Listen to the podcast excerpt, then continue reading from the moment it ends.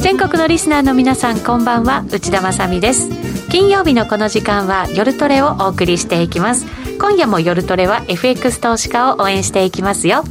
さあそれでは今日のゲストをご紹介しましょう。予想会グローバルインベスターインク代表の松本英樹さんです。よろしくお願いします、はい、よろしくお願いします。こんばんはそして小杉団長です、はい、よろしくお願いします。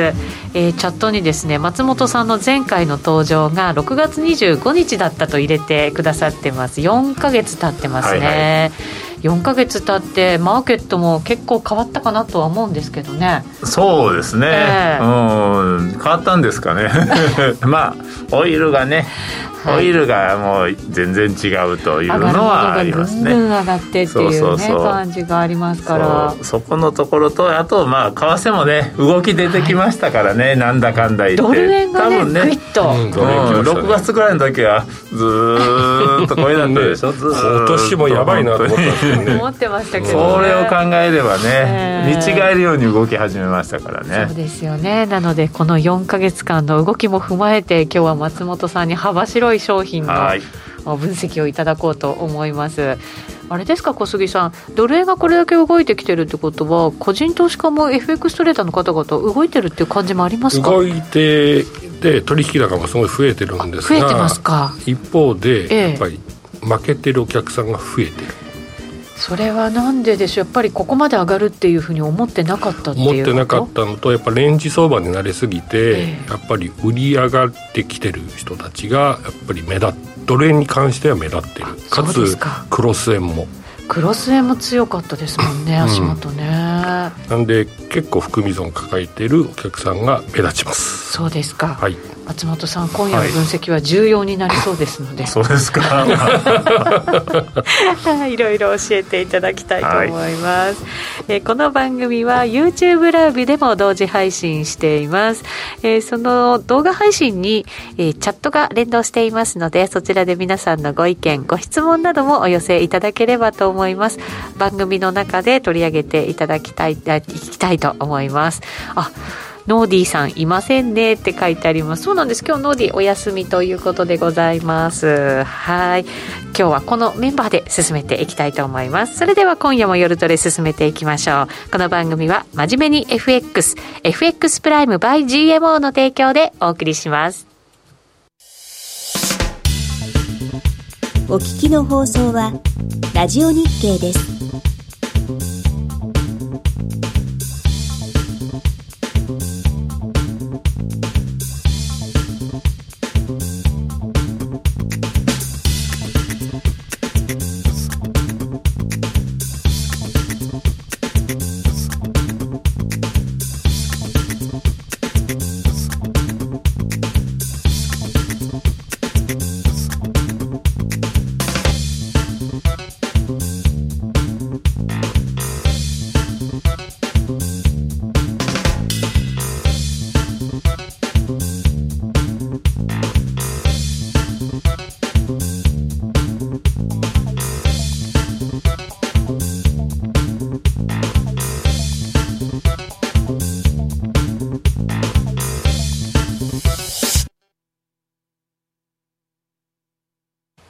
て今夜の夜トレは予想会グローバルインベスターインク代表の松本英樹さんをゲストにお迎えしています。よろしくお願いいたします、はい、えー、コメントにもガソリンの話聞きたかったなというコメントが入ったりとかあとはちょっと嬉しいのがノンホル気分さんから私にとってはこの番組がガソリンだわというふうに入れてくださいました。いいねうん、嬉しいですね。はい。欠かすことのできないものということでよろしいんでしょうか？はい。爆発して。そっちじゃない。そっち。そっちじゃないの。そっちじゃないのね。そうですそうです。必要なものということで。そうですそうです。活力推進力ね。活力原動力ですからね。ありがとうございます。今日はそんなエネルギー価格の上昇についてもたっぷりお話伺っていきたいと思います。あ、ジェイドさんがガソリン上がってますね。なんかバイク通勤の人をたくさん見かけるようになったヤマハのトライクとか懐かしのトランザルプとかって多分これバイクの種類のね名前。自転車のバイクのことですか？そうなんですか、ね、いやいやどどっちのことなんでしょう、ね、バイクは。バイクはバイクじゃないですか、うん、バイバイバイクって言ったら自転車なんですよ。普通は。あの英語圏ではね、ね、あれはオモーターサイクルですからオートバイは。だからどっちなんかなと思って。そうですね。多分オートバイの方ではないでもオートバイもやっぱりガソリン使うでしょ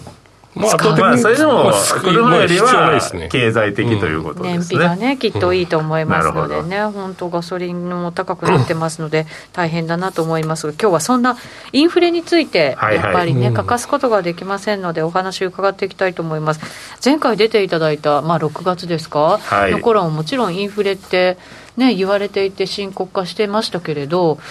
一旦で済むんじゃないかって言われてたのをまだその頃で、まあ、どんどんどんどん。だから当時はまだ一時的一時的っていう論調の方が、はい、えー、主流やったかな、パウエルさんも自信を持って一時的一時的とまだ言ってた頃だと思いますね。そうですよね、えー、でまあここにちょっと一個あの表を持ってきたんですけれど、はい、1ページの表、はい、これ実はですね6月にお見せした表なんですけれども、はいあのどこまで進むって、まあ、タイトルもうちょっと違うかったかも分かんないですけど、インフレにの注意点っていうのをまとめたんですけれども、はい、これほとんど変わってません。解決してないっていう6月の時点から 全く変わっていないっていうのがこれですね。でまああの一つ、えー、大きく分けて5つあって、まあ、景気の回復による需要の増加と。はい、まあこれは確かにね6月なんかはもうなんかコロナからの回復局面ということでワクチン接種が進んでアメリカはヒャッハーってもう本当に浮かれていた時なんで、うん、そうです。その時はこれが強かった。飛行機の予約とかも随分埋まってきてみたいな話の時ですよねちょうどね。もう一番なんか 一時のピークを迎えてた時だったんで、はい、まあそれで需要が増えて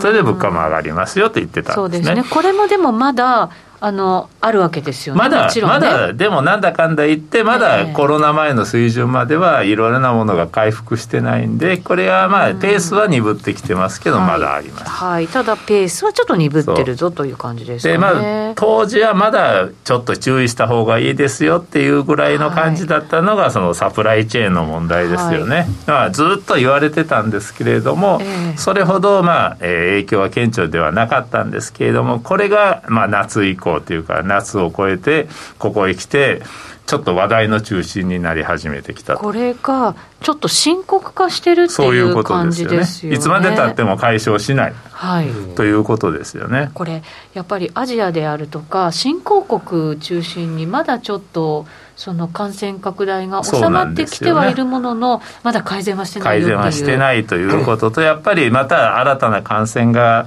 うん怖いということもあってですね、その今まで通りにアジアやっぱりあの人集約型の労働集約型のまあ産業なんで、まあ言ってみればあの隣の人と肩を並べながら一生懸命作っていたというようなところができなくなっているっていうのはこれは感染が広がろうが収まろうが、まあ、しばらくはそういう状況でしょうから。そうです、ね、そういう意味ではやっぱり生産効率はやっぱ落っこちていると思いますね。うそうですね。これ、まあ、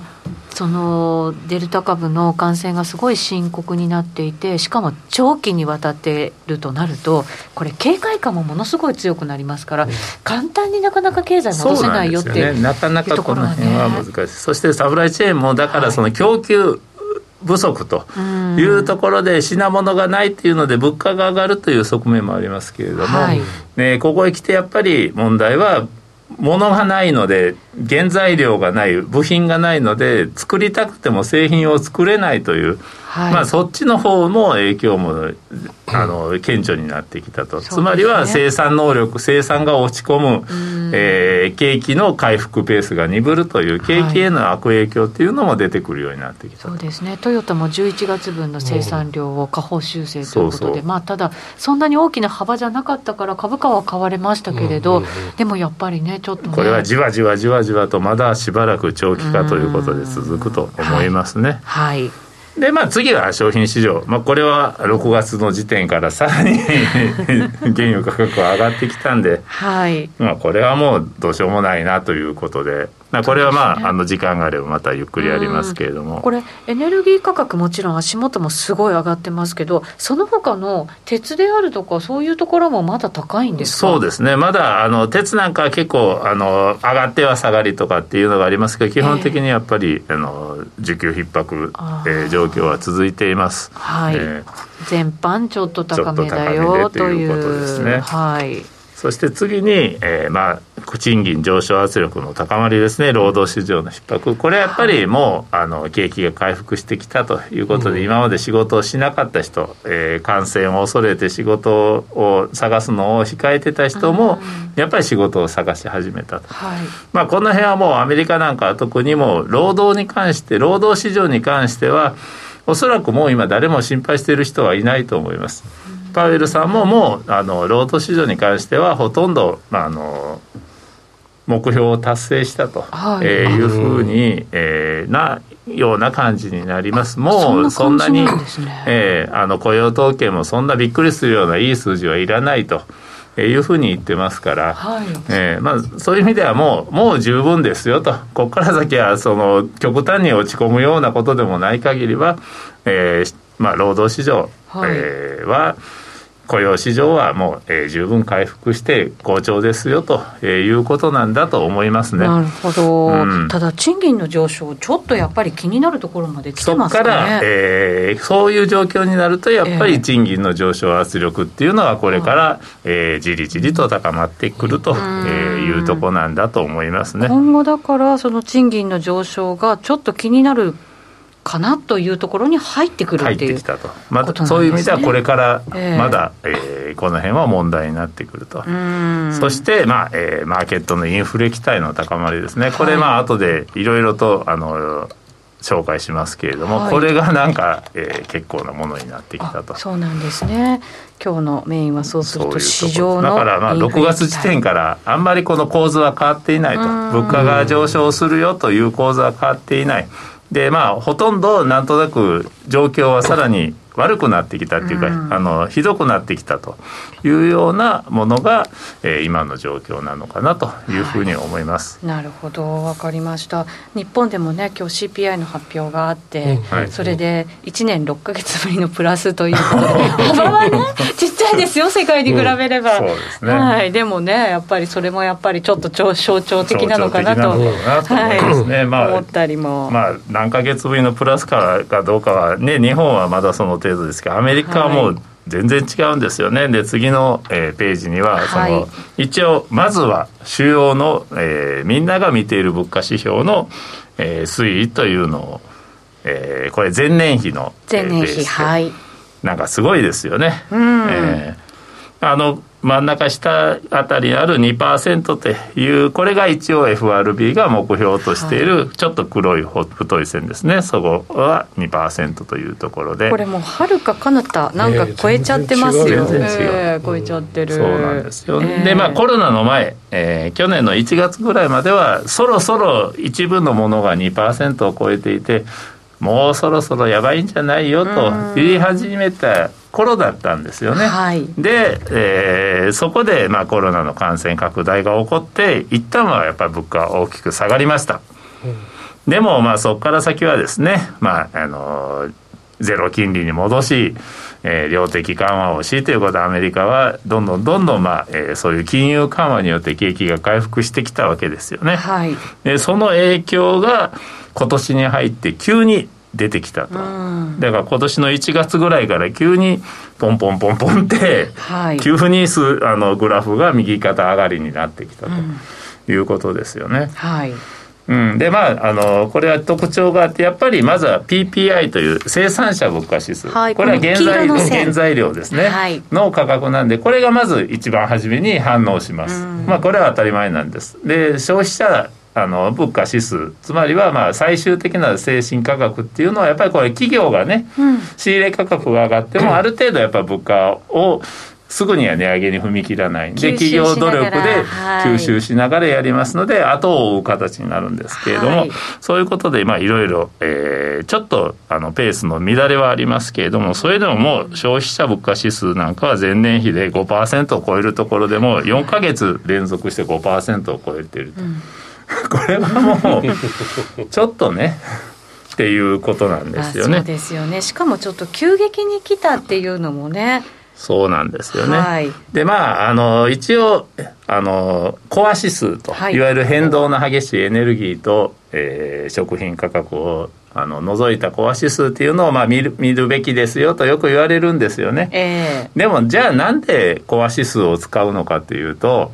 これは食品とエネルギーっていうのは変動が激しいから、あの振り回されないように注意しましょうねっていうことで外すんですけれども、はい、これはまあ逆にはエネルギーとか商品は上がりゃ下がる、下がったら上がる、だからブレが大きいんで外しときましょうということなんですけど、今のエネルギーは上がって上がって上がって上がって上がるんで、これは逆にエネルギーを外してみるのはよくないんですよね、今は。でも一番やっぱ生活に密着してきてるものの一一つですよね。そう、えー、だからそういう意味では今はコアよりも総合指数を見るべきだと、はい、エネルギーもちゃんと含めてみないと逆にあの見誤ることになりますよね。そうよね。まあ、そういう意味で、えー、やっぱり一番あの普通の、えー、総合指数が5%を超えているというのが、まあ、あのこの、えー、グラフの表すところです。はい、でまあ、最後に PCE という個人消費価格指数とこれがまあ一番、はい、あの FRB が注目しているということ、うん、まああのこれ何が違うねんということになりますけれども、えー、あのまあ大雑把に言ったら PPI が一番触れが大きくて、うん、で CPI がまあ、その次に触れが大きくて PCI は一番穏やかに変化すると い。うほどぐらいのものだと思います。実際にこれは消費者が払うお金消費するときに払うお金のにをベースとしたあの物価指数なんで、まあ、一番そういう意味ではあの変化が穏やかなんですけれども、うん、まあ、それでも3%を超える前年比でね、はい、っていうところに、えー、来ているのが今の状況です。そうですね、はい、これがだからどこまで続くのかということにはなるわけですけれど。まずはじゃあ、はい。えー、なんでこんなに上がったの、うん、ということでパウエルさん物価変動は一時的一時的と言ってたんじゃないんですかと、ね、おっしゃってましたよそういうふうにそのになんでというのがあると思うんですけれども、えー、まああのパウエルさんがその一時的一時的と言っていたのも理由があるんですでまあ、あの今でも FRB のそういう調査スタッフっていうか、はい、そういう人たちの見通しはやっぱり物価は一時的な変動で物価上昇は一時的という見方崩していないんですよね。でその理由になっているのは、まあえー、今、まあ、いろいろな、えー、その物価指数の中でも項目があるんですけれども、はい、その項目の中でやっぱり、まあ、一時的な要因で触れやすい、えー、物価の項目があってそれがやっぱり上昇を大きく主導しているというのはまあ間違いないと思うんですね。うん、でその中で代表的なものとして、えー、ちょっと次にえー、変動の激しい物価項目というところで挙げてみました、はい、やっぱり一番あの激しいのはエネルギーなんですよね、ね、やっぱりねそれはね。このピンク色の線ですね、えーはい、エネルギーっていうのは激しいんですけれどもただこれは もう今や安定して上昇しているんで 安定して上昇して上昇していると一番厄介なパターンですけれども、はい、であとは、えー、今回の場合はまあ、あのコロナっていうことでコロナならではっていうのが宿泊料金と航空運賃ですね、はい、この2つはやっぱりパンデミックの中で一番影響を受けたものですから、うん、パンデミックが進んでた時は大きく下がり、はい、もう需要がなかったですからね。で、えー、ここへ来てワクチンの接種が進み人が動くようになってきたら一気に上昇してきたというのがこの宿泊料金と航空運賃です。もう需要と供給そのまま表したような線ですよね、ね、ただまあ航空運賃はちょっとここへ来てまた下がってきたりとか。これなんでこんななんか変動してるのかなと思って。デルタ株の感染拡大でちょっとやっぱりやばいんじゃないかなというのが、まあ、夏以降アメリカの中でもあの広がってきてますから、はい、それでまたちょっと飛行機に乗るのをやめようというふうな動きが出てきたのかもわからないですね、はい、ただ宿泊料金は高止まりしてるんで、うんはい、まあ人の移動が止まっていたわけじゃない。止まったわけではないと。えー、いうことなんでちょっとこの辺はねあのおかしいあれやっていうような感じはします。飛行機じゃなくて移動するっていう。車 車っていうのもありますからね。ね、かもしれないです、ね、ただまあ車もここまでガソリン価格が上がってくるとまた、えーまあ、影響も出てくるでしょうし。そうなんですよ。車も今まだ買いたくてもなかなか買えないみたいな感じですけど価格まあ、エネルギーが上がってきて、ガソリンそんな使えないようなになったら、あまり欲しくなくなるって人もいるんですかね。まあね、アメリカの場合、やっぱり生活必需品っていうのがあるんで、車がなければ移動しなければ、あの移動できないっていうのもあるんでね、はい、全くなくなる、需要がなくなるっていうことはないですけれども、やっぱりでもね、旅行とかそういうのに関しては、影響が出るかもわかんない。そ、ね,、して最あの、このところ、えー、年初から、まあ、あの一番、えー、注目を集めたのが中古車価格。はい、これです、ね、えー、いろんなところで多分出てきたと思いますけれども、えー、まあこれを見ると一時40%前年比で。ここまで、えー、上昇したとかと言ってる。そうですね、うん、足元ちょっと落ち着きは出てきているものの。そうなんですよね、ね、やっぱりそれだけ車の、えー、需要っていうのが一時期大きく落ち込んででまああの回復に向かってきたら急に需要やっぱりいるわと いうことになって、はい、まああのねコロナで本当にあの家に閉じこもっていた時は車なんて全く必要もなかったという人も動き始めるとやっぱりあの車が必要だということで、はい、そういう中でやっぱり新車にはね手を手が出ないしアメリカ人そんな、ね、新車をポンポンと買うようなあの国民性じゃないんでまずは中古車ということなんで中古車価格にやっぱりこれだけの影響が出たんだとは思いますね。で、ね、も今回のこの中古車の上昇で CPI にこれだけ中古車価格が影響するのかっていうのも初めて知りました。そうなんですよね。うん、まあねあの実際にどれだけのそのウェイトを占めているというとそれほど大きくないんですけれども やっぱり値上がりが大きいというのがあって。でさすがにこれは行き過ぎでしょうと、はい。えー、いうことでやっぱりこういうところですね。を理由にパウエルさんあるいは FRB の調査スタッフっていうのはインフレは一時的と。えー、これはまあ明らかにやっぱり一時的な要因なんでみんなにあの中古車価格が行き渡ればまた落ち着くのはこれはあのね未来英語永遠に中小価格中古車価格を売買しているわけではないんでですね、アメリカ人も。まあある程度のとこまでいったらこれは確かに落ち着くとは思いますね。はい。あくまでもじゃあ一時的だよ。一時的とということなんですね。はい。ただ一時的じゃないのもあるんですよね。というのは、えー、それが次、えー、インフレが長期化につながるかどうなのかを見る上で大切なのが、えー、次の、えー、グラフですね。一度上がると下がりにくい物価指標っていうのもあるんですよね、ね、これはもちろんそんなにポンポンポンポン変動はしないんですよ。穏やかな動きですけれども、はい、まあ、えー、これも注目しておかなければならない。まああの一つあの下がりにくいというのはもちろんお給料賃金っていうのもあるんですね。賃金もやっぱり同一価格っていうか同一職種の人同じように人を雇っている時にはよほどその業績に大きな変化でもない限りはやっぱりさすがのアメリカといえども、えー、その人の給料をポンポン上げたり下げたりとかいうことはない、はい、どっちかというとやっぱり上がる方向に普通はつあの進むんですよね、まあ、普通の人が普通にあのそれなりのパフォーマンスで仕事を続けているんであれば やっぱり給料は上がっていきますから。だってコロコロ変えられたら困ります困りますからね、はい、今月はいいけど来月苦しいみたいな。それだったらねその 賃金じゃないですからね。そうですよね、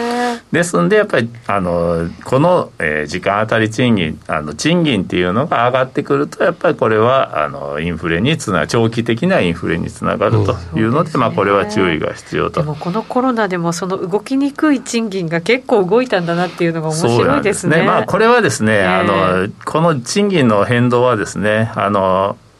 職種によって大幅なリストラがあったりとかっていうのがあって、例えば去年の4月のポンって跳ね上がってるのはですね、これはもうレストランとか、エンターテインメントはその辺の人雇用が一斉に消滅したんですよね、はい、コロナで。で、ね、大体そういうような人々っていうのは、まあ、比較的賃金の低い人が多いんでそういう人たちの仕事が消滅したんで跳ね上がっただけと、はい、えー、いうことなんで。で逆にえー、今年の春4月にかけてドンって下がったのはそういう人たちが突如復活したということで全体に押し下げたということでこの平均がねぐっと下がったってことですね。うん。ですんで、まあ、この2つの山と谷はちょっと無視して考えると、はい、まあ、ここへ来てじわじわとそういう、まあ、一時的な要因が、まあ、あの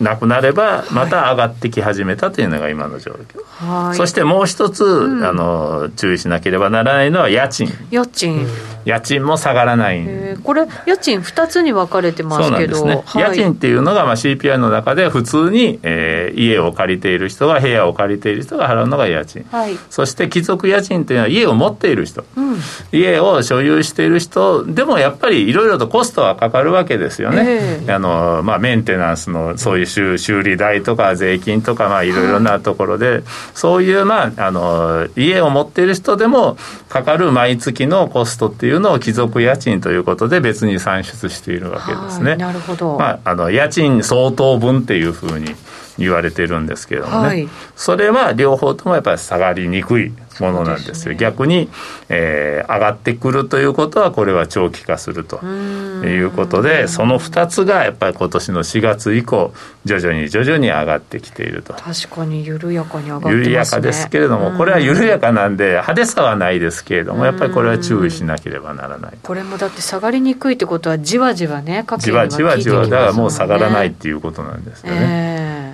そう。なるほど。こういうのもだから聞いてきてるよというそういうことなんですよね。これもでも本当長期化の傾向にあるわけですね。それは長期化の傾向にあります、まあもちろんね今の消費者物価指数5%っていうのはこれ行き過ぎでしょうけれども、はい、ただじゃあ2%を下回るまで宮パウエルさんが言っているようにまた落ち着くかというとこれがそうやってじりじりと上がっているということはまあ5%は行き過ぎても3%ぐらいでとどまったりとかですね。やっぱり高止まりの傾向っていうのは続くと見た方がいいと思いますね。ね、そうすると FRB も今のその政策のペースちょっとやっぱり変えていかなきゃいけないのかなそうなんですね。ですからやっぱりこれを抑えるために、えー、金融は引き締めなければならないということなんですよね、ですからこれからテーパリングが始まればこういうものも、えー、徐々に効果が現れれば抑えられると思います。なるほどテーパリングを始めれば徐々に収まってくるっていうふうまあそれはそういうそういうもんなんですよね、そのためにテーパリングっていうのを始めるわけですからね,、もうずっと今の状況が続くわけじゃないマーケット見るときによく勘違いするのが今の状況だけで判断すると大概間違うんですね、はい、状況は必ず変化していくんですよね、今の状況はどう考えても強気だけれどもその状況が半年後も続くわけじゃないんで、やっぱり状況は変わってくる。あるいはそういうね状況を変える抑えるためにいろいろな政策が変更されるんで、はい、確かに今の状況を見ればインフレ圧力が高まりますけれどもこれはまあ、FRB がちゃんとそれなりの政策を行えばいずれかの時点で落ち着くっていうのはこれは当たり前なんで、はい、えー、その辺はまあ注意しておかなければならないと思います。うそういった中で、ね。はい、じゃああのそういう先々のことを見るのに一番手っ取り早いのは何かあるいは FRB が、はい、あの何あの気にしているのは何かというとやっぱりマーケットのインフレ期待と。はい今日の一番大きなテーマですよね。エクスプレッションレートというなんですけど、はい、これがまあ、やっぱり一番あの重要なんですよね。これは何かというとマーケットがどれだけこの先インフレが高まるかをあの気にしている、まあ、見ているかというものなんですけれども、はい、これはなぜ重要かというとみんながみんなインフレになると思えばインフレになるんですよ。これはそういうもんなんですそういうもんなんで例えばあの製造業のオーナーだったとしましょうあなたが、はい、そしたらインフレになると思えば原材料上がるぞと、うん、従業員の給料も上がるぞと、うん、その人が思うわけですよねオーナーさん、はいね、じゃあ今のままじゃまあ経営成り立たないから製品価格を上げようと思うわけですよね。だからあの将来インフレになるぞとその人が思うだけでその人は製品価格を上げる可能性がある。そういう実際にコストが上がってなくてもですね、うん、そうか。そういうところがみんながそっちに向かっていけば間違いなく上がってくるでまた上がると実際に価格も上がった。そしたらもっともっと上がるぞ。じゃあもっともっと上げとかないとダメだというふうな、まあ、インフレのスパイラルに陥る可能性がある。だからこそ、まあ、実際にあの足元ではそれほど需要が強くないあるいは供給が不足してなくても市場のインフレ期待が高まるだけでもインフレは強くなるというのは、まあえー、見ておかなければならない。なるほど。だから日本ってインフレ期待ってあんまりないから ないから全然ダメなんですそうなんです。結局じゃあどうしようってあのじゃあ売れないな製品が売れないなじゃあ値下げしようかと。値下げしてやっていけるかな。でもまあ業者をちょっと締め付けて従業員にの給料をちょっと下げたらなんとかなるかとか。まあ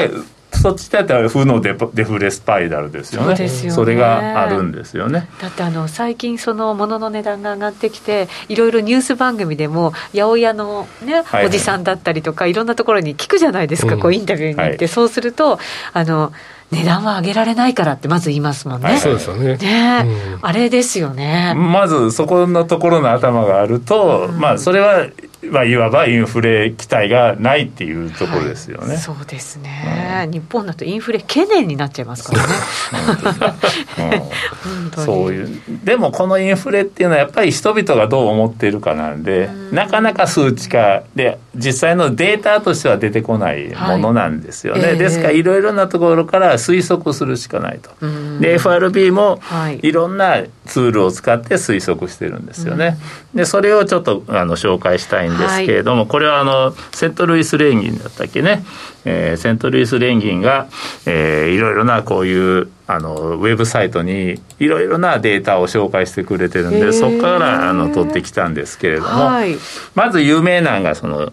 ブレイクイーブンレートと。ブレイクイーブンはい。あのいわゆる普通の通常国債の、えー、利回りと同じ期間の、えー、インフレ連動債とインフレになったら利回りが良くなりますよっていう、まあ、それの、えー、利回り格差というものなんですけれどもこれは何かっていうと結局将来みんながインフレになるぞと思うとえー、普通の国債アメリカ国債を買うよりもインフレ連動債インフレになった方が利回りが良くなるという、まあえー、国債を買う方が得だと思いますから、はい、ただそっちの方の、まあえー、需要が強くなってその分こういうふうにスプレッドが、えー、利回り格差がですね拡大していく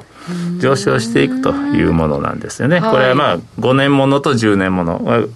と、まあ、2つ、えー用意しましたけれども、はい、まあこれは見事にちょこちょこちょこちょこと上がっていると。そうですね。で大体、えー、今年の春ぐらいに、えー、今年に入って2%と、えー、にまあ、まあこれが大体インフレ目標2%と同じぐらいと考えていてもいいと思います。でを超えて、えー、今年のまあ夏前に1回2.5、2.7ぐらいまでいって、はい、そこでまあピークをつけたと、えー、いうことなんですけれども。足元再びその高値でね。で、またそれが、えー、上がってきていると、えー、いうのが、えー、今の状況ですね。ここへ来てまた上がってきているというのは、これがやっぱポイントだと思います。でその他にもやってですねあと5年5年フォワードとはい5年フォワード。いうのがあるんですね、はい、これはまああのフォワードっていうのは先渡し取引といって、まあ、5年後の、えー、価格っていうか5年後に受け渡しをするのを前提にした取引のプライスというふうに考えておいた方えおいていいと思います、はい、じゃあこれもですね5年後に物価がもっと上がっていると思うとですねまあ5年後の価格債券価格っていうのは下がると金利は上がると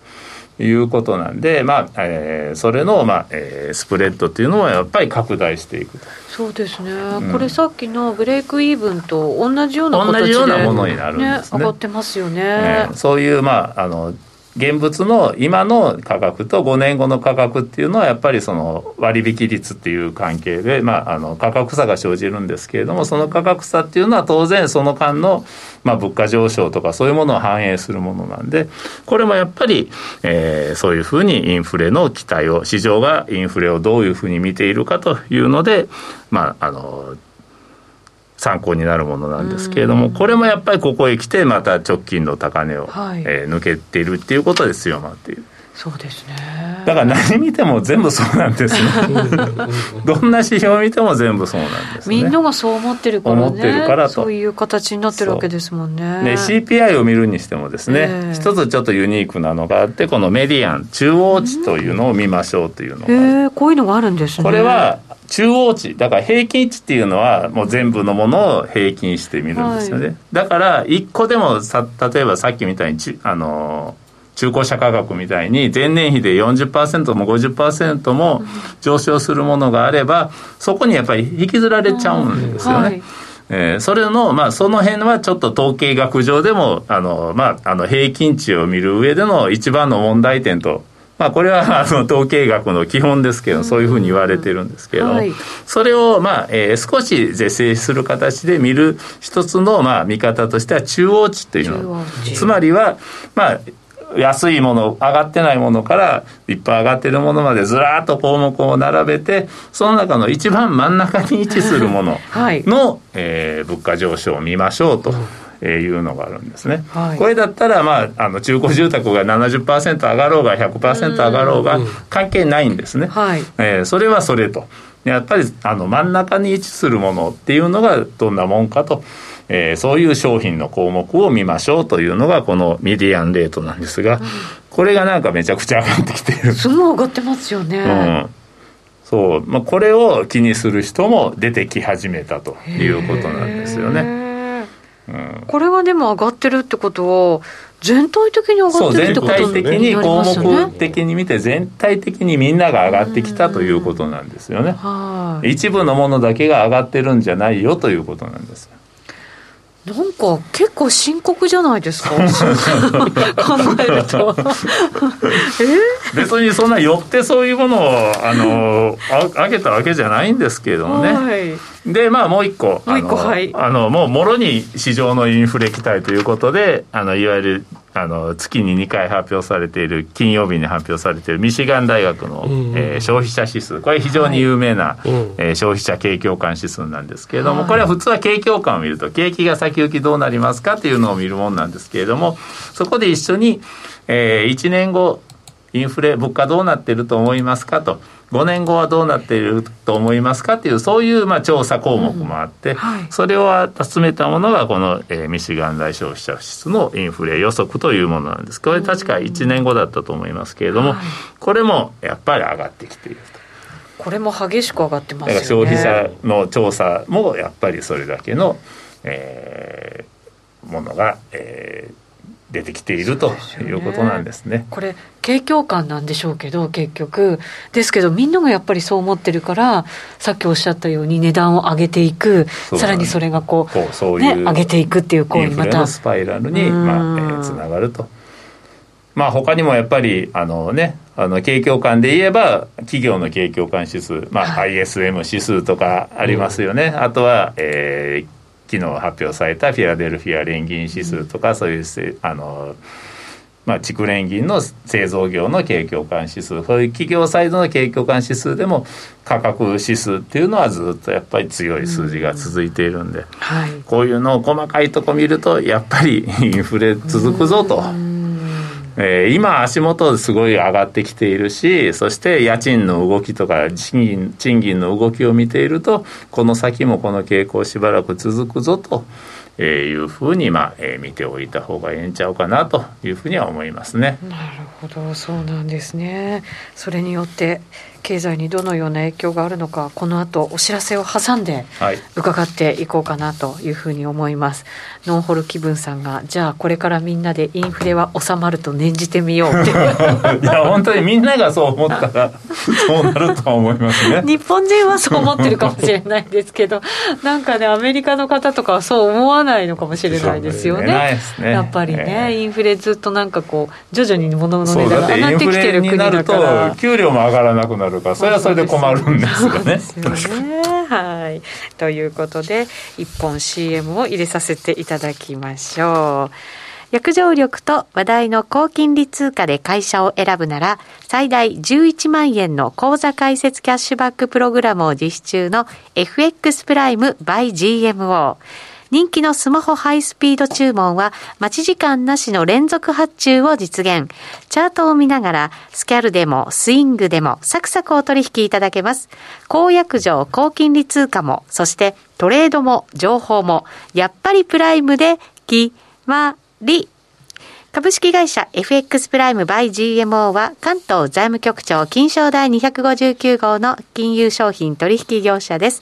当社で取り扱う商品は価格の変動などにより投資額以上の損失が発生することがあります。取引開始にあたっては契約締結前交付書面を熟読ご理解いただいた上でご自身の判断にてお願いいたします。詳しくは契約締結前交付書面などをお読みください。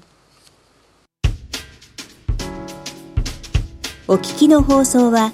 ラジオ日経です。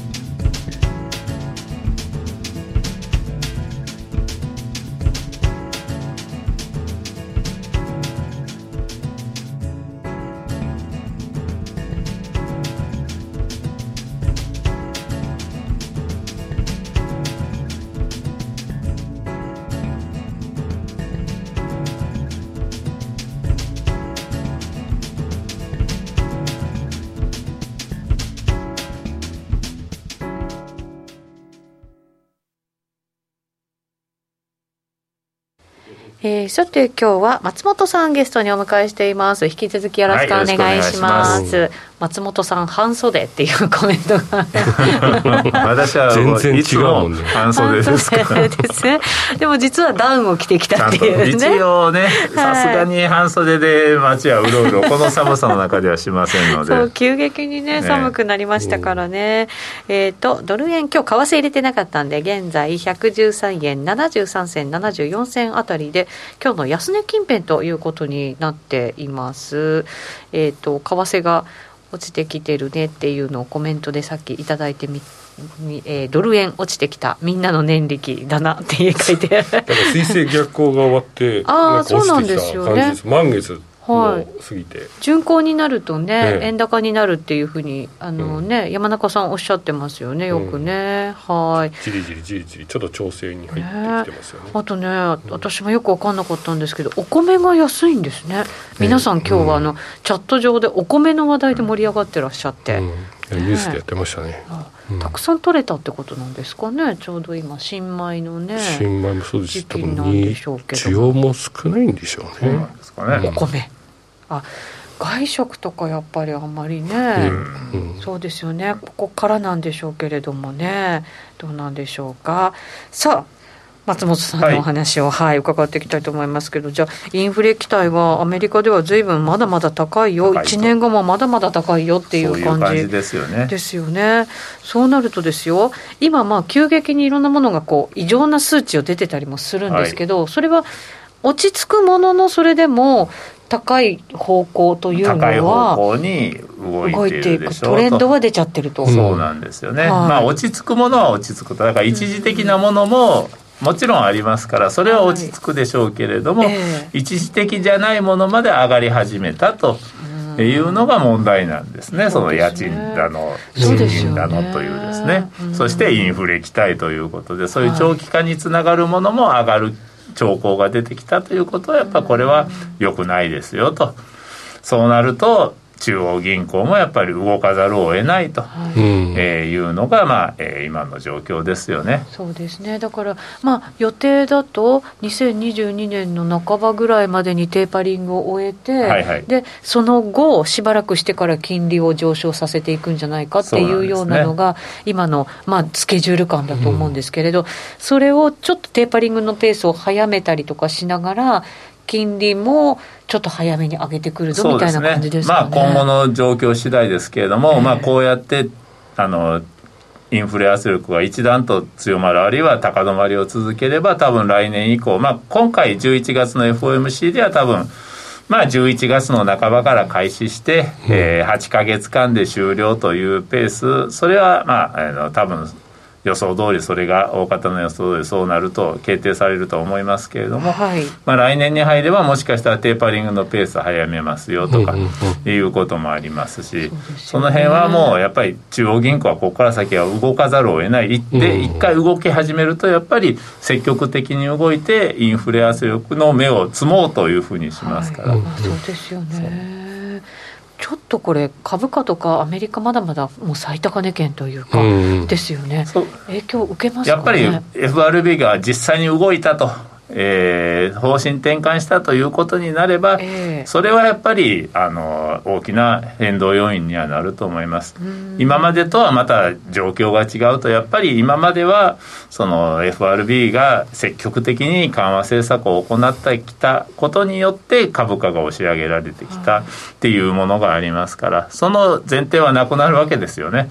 うん、ここから先はやっぱり FRB は市場からマーケットから資金を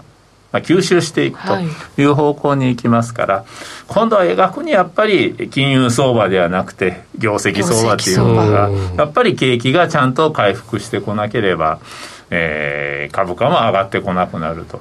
いうことですね。まずそれをやるためにも、まずは今のインフレの目をつまなければならないんで、はい、やっぱり一時的に株価が動揺しても、ここは FRB は動かなければならないと。いうふうに、まあえー、見ておいた方がいいと思いますね。そうですね。あの金利を通常で上げていく時期ってあのやっぱ景気がいいからっていうのって前提にあると思うんですよね。今回は、それでも景気はいいんですか、悪いんですか、まあ、とりあえずいい感じに来たんですけれども、はい、それが、えー、サプライチェーンの問題でもしかしたらちょっとこの先やばいんじゃないのと、うん、来年あたりちょっとサプライチェーンの影響が出てちょっと低迷するんじゃないのと。でも同じようにサプライチェーンの影響あるいはエネルギー価格の上昇でインフレが高まると。これはもう景気がいいからとか需要が強いからのインフレじゃなくて供給がないから物不足によるあのインフレなんで。これは良くないインフレなんですね。でこれはやっぱり何としても抑えなければならない。抑えられないと、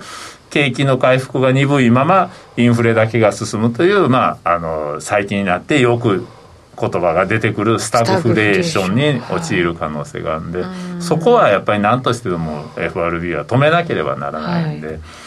で私は止まると思います。あ止まると思いますか？それだけ FRB が積極的に動くと思います、はい、うん。そうなれば、まあ、あのもちろん FRB が積極的に動くということはマーケットへの影響も大きいんで株価の調整するでしょうし、まあ、ドル高も一時的には進むというふうには見ておいた方がいいと思いますけれども、はい、まあ、それはあくまでも一時的なもので、まあ、あのうまくコントロールできればまたそこから成長基準に乗っていくと思いますからさすがに2022年来年はねちょっと最初の1回目の利上げを行うぐらいまでっていうのはやっぱり不安定な状況は続くと思いますけれども、はい、まあ、えー、私は早ければ早い方がいいとさっさとやってさっさともう市場のそういうインフレに対する不安っていうのをさっさと和らげる方が後々いいよとは思うんですけれどもね。ね、ただパウエルさんは今までちょっとやっぱり今年の春以降を引き伸ばしたのは間違いかなと思いますね。こうあのさっきまでのそういう物価指標を見てもやっぱり今年に入ってからの上昇のペースが早かったと、はい、あれはやっぱりパウエルさんがやりすぎたと引き伸ばしすぎたというのがあると思います。ある意味ちょっとそこでバブル的な感じのバブルをちょっと作っちゃったと。ちょっと遅れたっていうのがあります。あなるほど。本人たちも動いたからもうそろそろいいんじゃないですか？そうなんですよね。ちょっと FRB 揉めてませんか、ね、大丈夫ですか、ね、ちょっとまああのこれはまたこの前の6月にも、えー、作った表なんですけれども、はい、このドットチャートをシフトされたのは誰誰っていうことで、はい、これ6月にお見せしたことで、この時はですね、はい、来年2022年に高派的な人が多くなりますよと、うん、注意ですよということでこれを見せたんですけれどもその中で、えー、2人、えー、黄色いあれで辞任と、はい。えー、ボストンのローゼングレン、えー、連銀総裁とダラス連銀のカプラン総裁この2人が株取引を任期期間中にやっていたと、えー、いうことで辞任しちゃったんでですね。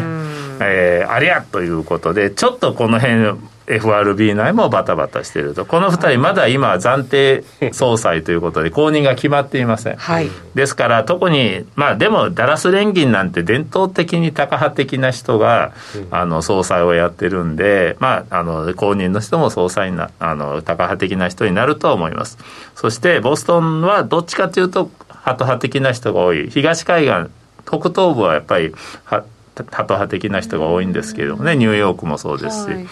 でもまあ、誰がなるかはちょっと分かんないですけれども、まあ、こっちはハト派的にまた変わるかもしれないと。そういうのって伝統的に高派を選ぶとかああやっぱり製造業の多いところは高派だ、はい、ああのやっぱりその金融機関がニューヨークのやっぱり金融機関が多くを占めてるっていうところもあってハト派的な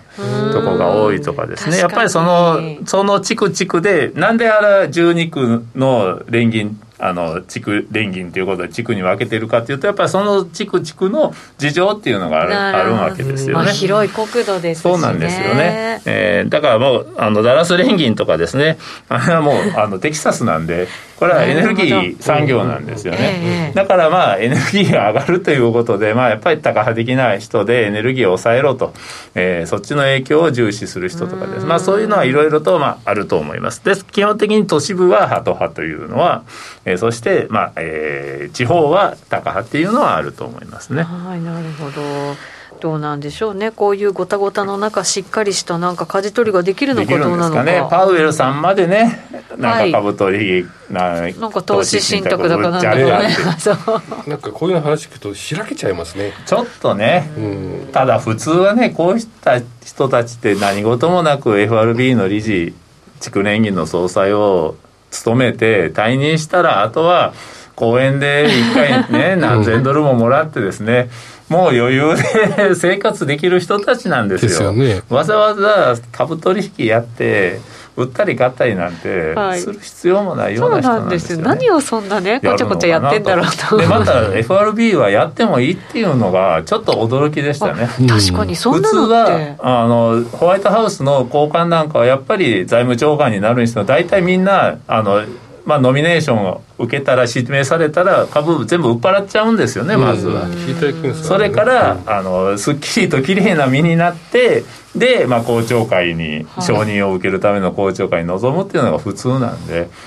この人たち持ってたのっていうのはありますね。だって金融政策って結構直結するじゃないですか。直結しますからね。意外に甘々やったんだなというのはあります。まあそうですね。でまあそれでもみんな普通にモラルがあってやってたんでしょうけれどもやっぱりもう一つは当時の親方アメリカ大統領さんがですね、うん、やっぱりそういうのをバンバンやってた人だったんで上がやってると右に慣れてる自分もちょっとぐらいやっていいかなというふうにやっぱり空気が緩んでいたっていうのはあると思いますよ。それはも落ちてたんですね。なるほどね。そうですね。そういうのがあると思いますね。はい、トップは大事ですね。そうだと思います。ね、ただあのパウエルさんはもしかしてもうこの問題で就任できないかもわかんない。あそうだまだその問題がありましたね。それいろいろ言ってますけれども、えー、あのあんまり気にしなくてもいいと思います。あそうですか？というのも今の時期誰がやっても やることは一つなんですね。テーパリングを進めてその後適切な時期に利上げを行ってインフレの目を摘むと。いうことこれはもう誰がなってもやることは一つなんで、はいほとんど関係ないと思います。逆にそれを覆すような人がなったら、それこそ、まあ、大事なんですね。そういう意味で、で、今の、あの、財務長官、イエレンさん。あの人なんて本当に、あの、FRB の議長になる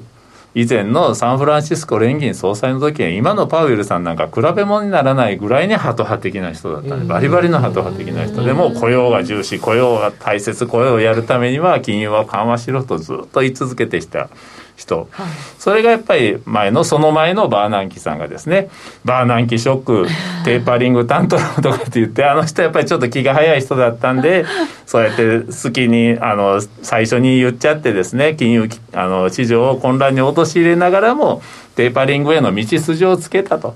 いうとこで、まあ、バトンタッチされたんですけれども結局あれだけのハト派的な、えー、コメントをしていたイエレンさんは何をやったかというと粛々とテーパリングを進めて、うん、適切な時に利上げに、えー、転じてで1.25%ぐらいまでいったんですよね。うん、ね。であってあの利上げもとりあえずまあこれぐらいまでやったらいいでしょうということで利上げもやめてじゃああとパウエルさんよろしくねって去って華麗に去っていったわけですよ、うん、あの人は本当に言った美味しいとこ取りでですね。でその後財務長官ですから、言うことないですよあの人は。はい、うん、ですから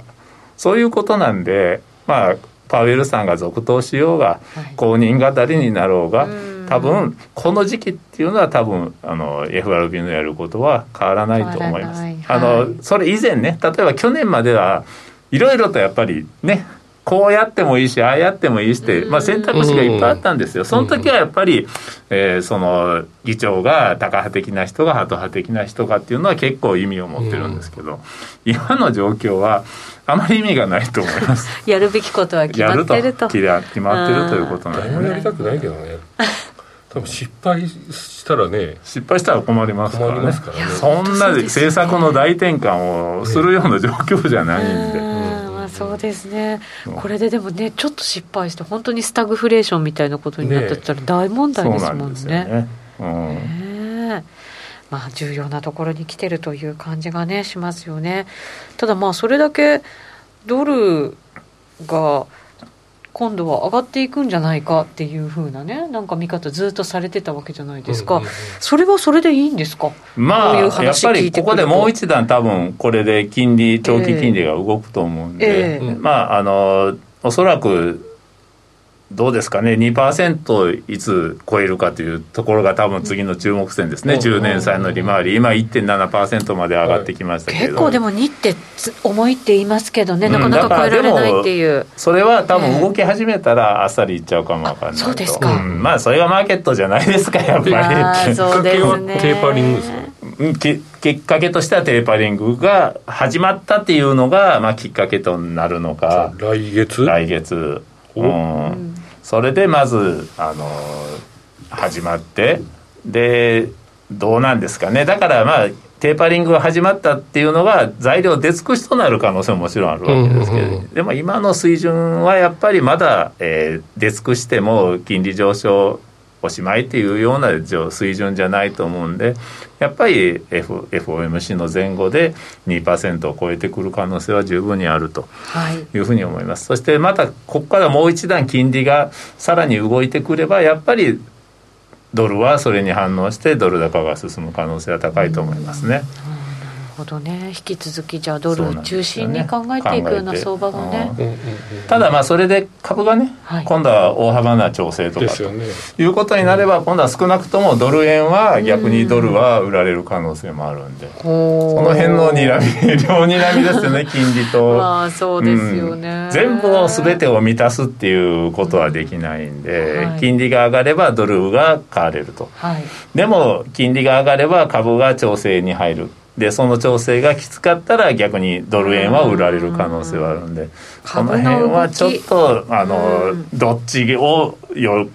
く強く見るかですよね。そうですね。あとはやっぱり同じようにこう利上げに踏み込んでくる国っていうのもね、まあやっぱりそうです。為替はね、特にやっぱ他の、あの国との政策の絡みもありますから。はいそうですね。そういう意味ではね日本がやっぱり一番動きそうみたいんでね そういう意味ではドル高ドル円はドル高かなと思いますけれども。いやでもこれも日本もねずっと動かなければこれ円安も今度進みすぎちゃうっていう可能性だってなくはないわけですもんね。その時にじゃあどうするってあの通貨が売られて支えようとしても支えられることってあんまり過去ないような気がするんですよ、それを今から考えたらあれかもしれないですけどやっぱちょっと怖いなと思ったりもするんですよね。この後の延長戦でもうちょっと考えていこうかなと、ね、思いますので金曜日の夜ぜひ皆さんお付き合いいただければと思います。ラジオの前の皆さんとはそろそろお別れとなります。また来週お耳にかかります。今日のゲスト松本さんでした。ありがとうございました。この番組は真面目に FXFX プライム by GMO の提供でお送りしました。